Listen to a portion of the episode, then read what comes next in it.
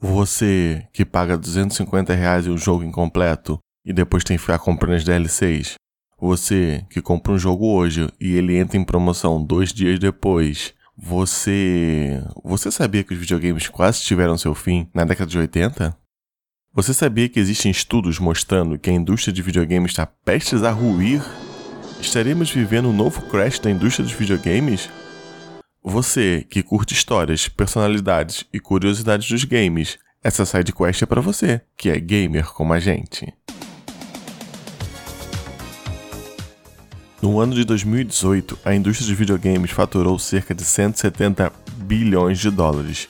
Isso é maior que o PIB de cerca de 150 países. Porém, no início de 2019, a Pelance Meters, que é uma das mais famosas empresas que prestam consultoria para o mercado financeiro, dando conselho a acionistas e investidores, estimou que o mercado de videogames terá uma retração de 1% em 2019. Ai, nossa, mas 1% é muito pouco. Pode ser pouco, mas o mercado de videogames vem em uma crescente desde 1995 e já superou a indústria do cinema como o mercado de entretenimento mais rentável. Em resumo, o estudo feito pela Pelance Meters aponta que em 2018, 49% do lucro da indústria de videogames vem do mobile. Por isso temos Fortnite Mobile, PUBG Mobile, Blizzard anunciou Diablo Mobile agora, porque um jogo mobile se investe bem menos do que um AAA e tem um lucro muito maior. Esses dias aí saiu uma matéria falando que a Nintendo lucrou 250 milhões de dólares só com Pokémon GO em 2018. Porém, em 2019 teremos uma retração de 10% do mercado chinês de mobile, que é o maior mercado consumidor desse tipo de jogo. Essa retração será devido a mudanças nas regras de aprovação dos jogos. Para quem não sabe, o mercado chinês tem um duro controle sobre todo o tráfego de informação via internet na China. Isso inclui também todos os apps de celular e jogos mobile. Em 2019, essa regra tornará mais dura, dificultando ainda mais a entrada de jogos no mercado chinês. Os consoles tiveram lucro recorde em 2018, com uma fatia de 19% do total do lucro da indústria, mas os estudos da Perlan apontam que esse lucro cairá em 2019, visto que títulos importantes como God of War, Super Smash Bros., Red Dead Redemption 2 saíram em 2018, sobrando quase nenhum jogo grande para sair em 2019. Ela especula o lançamento de PS5 para o final de 2020, tornando 2019 um ano meio morto para a indústria. A análise completa e detalhada desse estudo foi feita pela Bloomberg. Eu deixei o link no post desse episódio para quem quiser conferir os gráficos. Eu que sou o maluco dos gráficos e das estatísticas, então para mim esse estudo foi um prato cheio, pois ele está muito detalhado e mostra um lucro da indústria desde 1992. Vale a pena conferir, está em inglês, mas está muito legal. Agora, vamos entender um pouquinho do crash de 1983 da indústria de videogames e tentar traçar um paralelo com o possível futuro crash da indústria de videogames.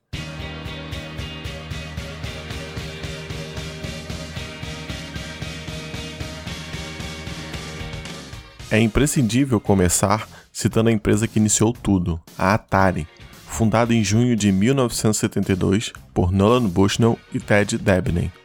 O primeiro arcade lucrativo da empresa foi o Pong, Inspirado no Tennis for Two, o Pong é aquele joguinho que você controla uma barrinha que se move para cima e para baixo de um lado esquerdo da tela, competindo contra outro jogador que fica do lado direito ou contra o próprio computador. A primeira instalação do Pong foi em um bar em São Francisco, Califórnia, e poucos dias depois a máquina parou de funcionar. O gerente do estabelecimento contatou a Atari para consertá-la e o técnico descobriu que o mecanismo tinha emperrado por excesso de moedas. Logo depois, a Atari instalou máquinas de Pong em diversos estabelecimentos dos Estados Unidos e o Pong se tornou o primeiro arcade de sucesso. Mas o primeiro videogame a chegar nos lares americanos foi o Magnavox Odyssey. Magnavox presents Odyssey, the electronic game of the future.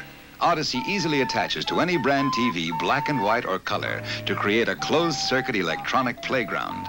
Odyssey gives you all the exciting action of hockey and 11 other challenging play and learning games for the entire family. Odyssey, a new dimension for your television, now at your Magnavox dealer. He's listed in the yellow pages. O Odyssey possuía processadores muito simples e por isso seus jogos não possuíam som, não tinham cores nem ambientes complexos. Para alguns jogos era necessário colocar uma folha de plástico em frente à TV para simular um cenário ou uma rota que os personagens deveriam percorrer. Pode parecer um conceito estranho e muito simples, mas é uma forma muito interessante de contornar as limitações do console.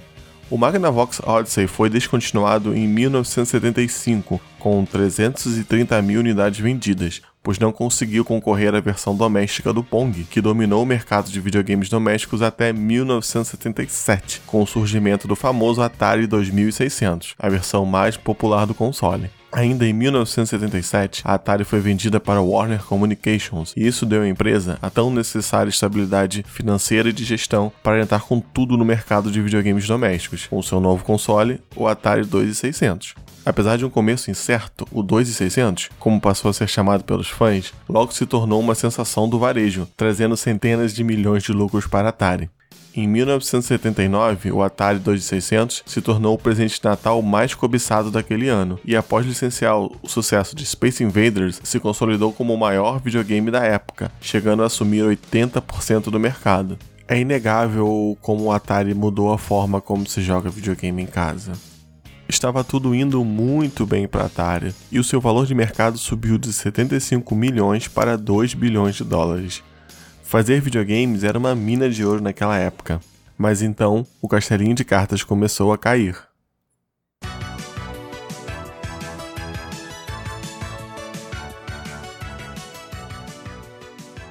O departamento de marketing circulou pelos corredores da Atari um memorando mostrando as vendas de cartuchos do ano anterior, discriminadas por jogo e mostrando as porcentagens das vendas. A intenção do memorando era alertar os desenvolvedores de jogos quais tipos de jogos estavam vendendo bem, porém o memorando saiu pela culatra, já que demonstrou o valor do desenvolvedor individualmente. Desenvolver jogos naqueles tempos era um processo quase artesanal, com uma pessoa fazendo o design criativo, os storyboards, os gráficos, a música, os efeitos sonoros e todas as linhas de programação e os testes. Abrindo um parênteses aqui para lembrar a dificuldade que era criar um jogo para Atari. O hardware foi preparado para apenas dois tipos de jogos, o Pong e o Tank. Por isso, as instruções de programação eram bem limitadas ao uso de poucos sprites na tela, como colisões, projéteis e etc. A paleta de cores era até vasta, mas deveria se adequar ao tamanho de 128 bytes de memória RAM de um cartucho, que não poderia passar de 4 KB. Hoje em dia, qualquer planilha Excel é muito maior do que 4 KB. As instruções de processamento do jogo e a memória RAM precisavam estar em sincronia com a velocidade de processamento da imagem, evitando erros de renderização na tela. Quando os programadores viram o memorando dizendo que os jogos pelos quais eram 100% responsável, geravam mais de 20 milhões em receita, eles começaram a se perguntar: por que eu estou trabalhando aqui no animato completo para ganhar 3 mil dólares por mês? Quatro programadores pararam para analisar atentamente esse memorando e viram que eram responsáveis por 60% dos 100 milhões de vendas de cartuchos de um único ano. Os quatro eram David Crane, Larry Kaplan, Alan Miller e Bob Whitehead. Eles pediram demissão da Atari e fundaram a Activision. Sim, a Activision foi a primeira desenvolvedora e distribuidora independente de jogos eletrônicos para consoles de videogame, ou seja, a primeira third party da história. A Activision merece um capítulo à parte aqui no SideQuest, porque a história dela é muito interessante.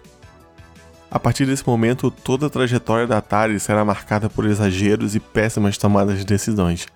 E tudo começou com uma simpática bolinha amarela.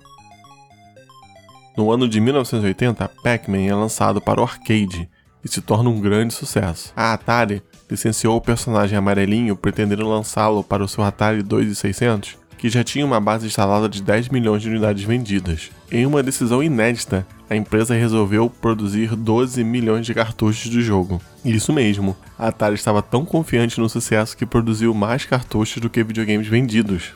Todd Fry, programador-chefe do projeto Pac-Man, entregou um protótipo para avaliação da empresa, que não dispostas a perder o Natal de 1981, em uma decisão que depois se tornaria típica da empresa, lançou o protótipo no mercado. O resultado não tinha como ser outro, né? Um desastre total. O produto era bem aquém do original e os consumidores ficaram decepcionados, gerando grandes pedidos de reembolso. No total foram 7 milhões de unidades vendidas e a Atari teve que amargar o custo das outras 5 milhões de cópias, pois os lojistas começaram a pedir reembolso e esse dinheiro saía dos cofres da Atari. E esse foi o começo do fim, ou do quase fim, da indústria dos videogames na década de 80.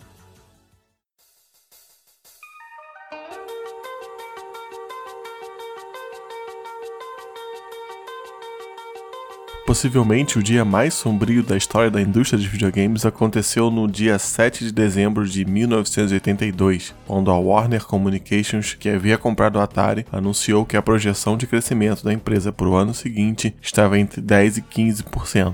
O que pode parecer ótimo para uma empresa qualquer, mas não era tão legal para a empresa que mais crescia nos Estados Unidos e estava bem abaixo dos 50% que o pessoal de Wall Street estava esperando. Logo, as ações da Warner Communication despencaram no dia seguinte.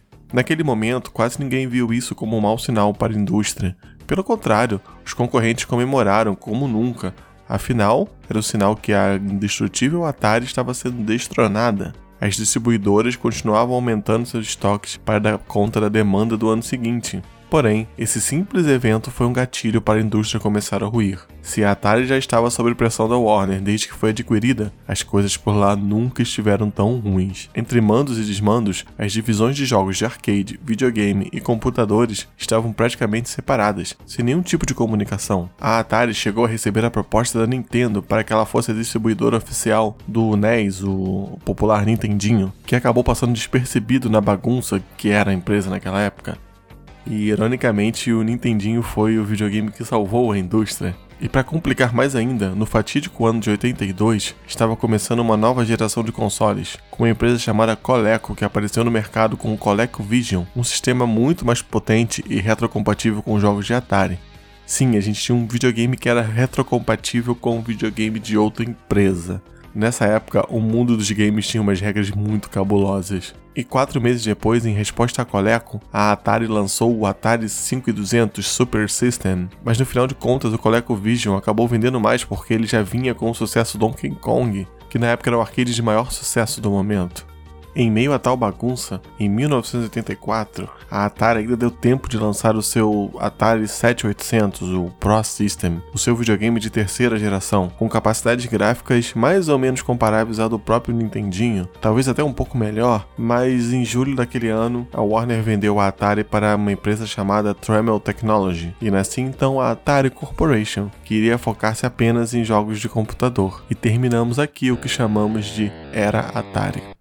Circula então pela internet que o famoso jogo do ET foi responsável sozinho por quebrar a indústria dos videogames. Isso é um pensamento muito simplório, visto que a Atari já estava fazendo besteira aí há bastante tempo. O jogo do ET é um capítulo à parte da história da Atari e precisa ser tratado em um programa separado. Ele foi feito em apenas seis semanas para acompanhar o lançamento do filme e teria custado cerca de 125 milhões para ser produzido. Para vocês terem uma ideia, o orçamento do filme lançado no mesmo ano foi de 10 milhões de dólares. O jogo custou 10 vezes o valor do filme. Com pouco tempo reservado para o desenvolvimento, os testes de qualidade foram deixados de lado e o resultado foi um péssimo jogo, com recepção extremamente negativa por parte da crítica. Quem comprasse o jogo era obrigado a ler o manual para entender como ele funcionava. E cá entre nós, cara, uma criança que acabou de sair do cinema maluco pelo filme, passou na mesbla, saiu com o cartucho na mão, vai pegar o manual para ler antes de jogar? O jogo do ET vendeu 1,5 milhões de cópias, só que a ambição da Atari era muito maior. A empresa esperava vender 5 milhões de cópias. Então, cerca de 3,5 milhões de cópias ficaram encalhadas nas prateleiras. As vendas dos jogos renderam 25 milhões, o que resultou numa perda de 100 milhões pelo alto investimento. O ET foi um grande fiasco e manchou o nome da Atari por se tratar de um jogo que leva o nome de um grande blockbuster. Mas dizer que o episódio do ET foi a causa do crash é um grande exagero, mas ele de fato foi a gota d'água. Antes, a bilionária empresa líder do setor, a Atari agora tinha uma dívida de 500 milhões e nenhuma perspectiva de salvação. O mercado de videogames estava oficialmente falido. Já que desmistificamos que o jogo do ET não quebrou toda a indústria de videogame, Vamos analisar então as três principais causas do crash.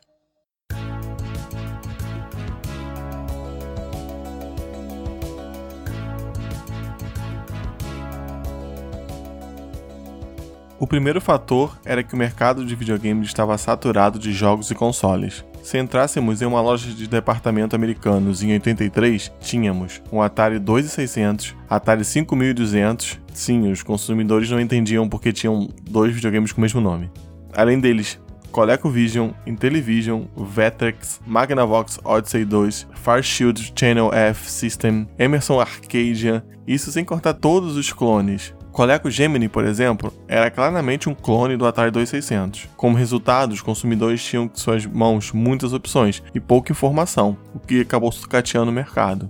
Se o meu filho quisesse jogar River Raid, qual console ele deveria comprar? Vale lembrar que naquela época não tinha revista de videogame, não tinha internet, não tinha como a pessoa pesquisar antes de comprar. Ela tinha que ir pela opinião do vendedor.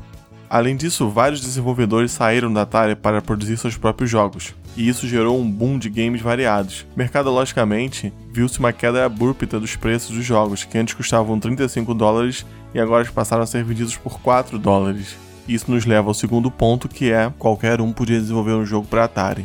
Hoje em dia, em uma época cheia de desenvolvedores independentes, é estranho pensar que isso pode ser um fator negativo, mas em 1983 isso foi. Muitos games acabavam não sendo programados por profissionais, e sim por pessoas que só queriam fazer propaganda de certos produtos. O que se via era uma total desmoralização do mercado de games, que era imundado por títulos ruins. Esse fato fez com que consumidores perdessem a confiança no videogame. Teve jogo da fabricante de suco Kisuko, que era uma terrível luta contra os monstros da sede? Teve sim.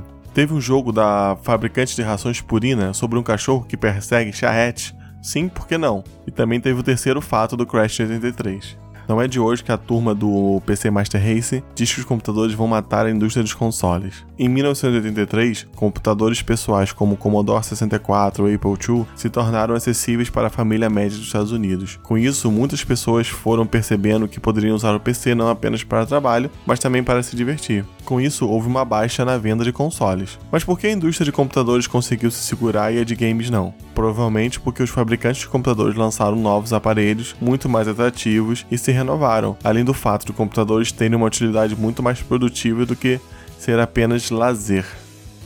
Agora que sabemos bastante sobre Crash de 83, estaríamos vivendo um novo Crash? A minha opinião é que não. Não teremos um novo Crash na indústria dos videogames. Atualmente temos três grandes empresas no setor, e as regras do jogo, com perdão do trocadilho, estão bem mais claras do que em 83. Temos games elevados ao patamar de esporte, e creio que com o lançamento do PS5 e do Xbox Two, One Two, sei lá, é, aquecerá o mercado novamente por volta de 2020, 2021. Eu acho que teremos uma mudança em como jogamos videogames no futuro, com o aperfeiçoamento das tecnologias VR, por exemplo, que as empresas interessadas cada vez mais no mercado mobile, talvez haja uma mudança de paradigma na indústria.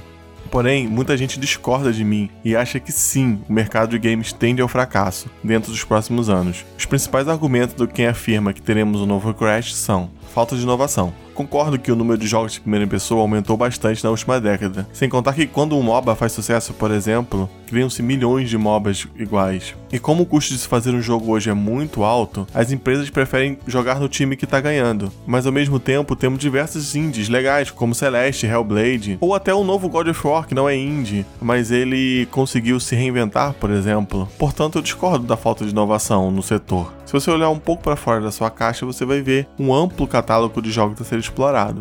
Segundo ponto, número alto de remasters, remakes, edições de luxo e repetições da mesma franquia. Isso vem acontecendo de fato, mas por outro lado, é a chance de uma pessoa que não teve acesso na época conhecer um jogo legal. Eu, por exemplo, tô louco para jogar o remaster do Shenmue. Eu não tive acesso ao Dreamcast na época e hoje eu consigo jogá-la. Fator 3. Monetização. DLCs, lootbox, microtransações, etc. Esse é um ponto que eu quase concordo, porque as empresas afirmam que o valor de 60 dólares dos AAAs não estão cobrindo mais os custos de produção. E vamos combinar que cada vez mais caro fazendo AAA. Eles afirmam que a monetização é a única saída para eles não quebrarem e continuar a fazer jogos AAA. Mas será mesmo? Guarde esse assunto no bolso, porque os preços de AAAs serão assunto para um próximo sidequest.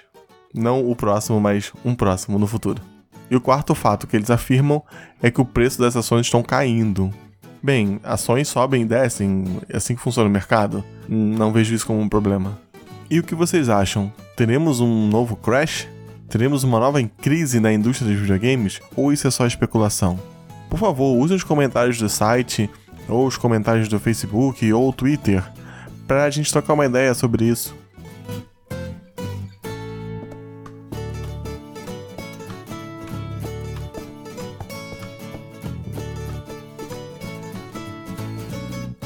O SideQuest foi produzido, editado, roteirizado por mim, Davi Silva, para o Gamer Como a Gente. E essa foi a primeira vez que eu faço algum conteúdo pra internet, então, por favor, desculpa qualquer coisa. Caso tenha alguma sidequest para mim, por favor, nos siga nas redes sociais, é Gamer Como a Gente no Facebook, no Twitter, ou acesse www.gamercomagente.com. Deixe seus comentários lá no post desse episódio. Caso queira nos mandar algum cartucho de ET ou alguma planilha maneira sobre a indústria dos videogames, entre em contato com a gente pelo e-mail gamercomagente.gmail.com e não esqueça de sair por aí bonitão usando as camisas da Forja Gamer, acessando também o www.gamercomagente.com. E o episódio de hoje dessa sidequest fica por aqui, espero que tenham gostado. Tchau, tchau.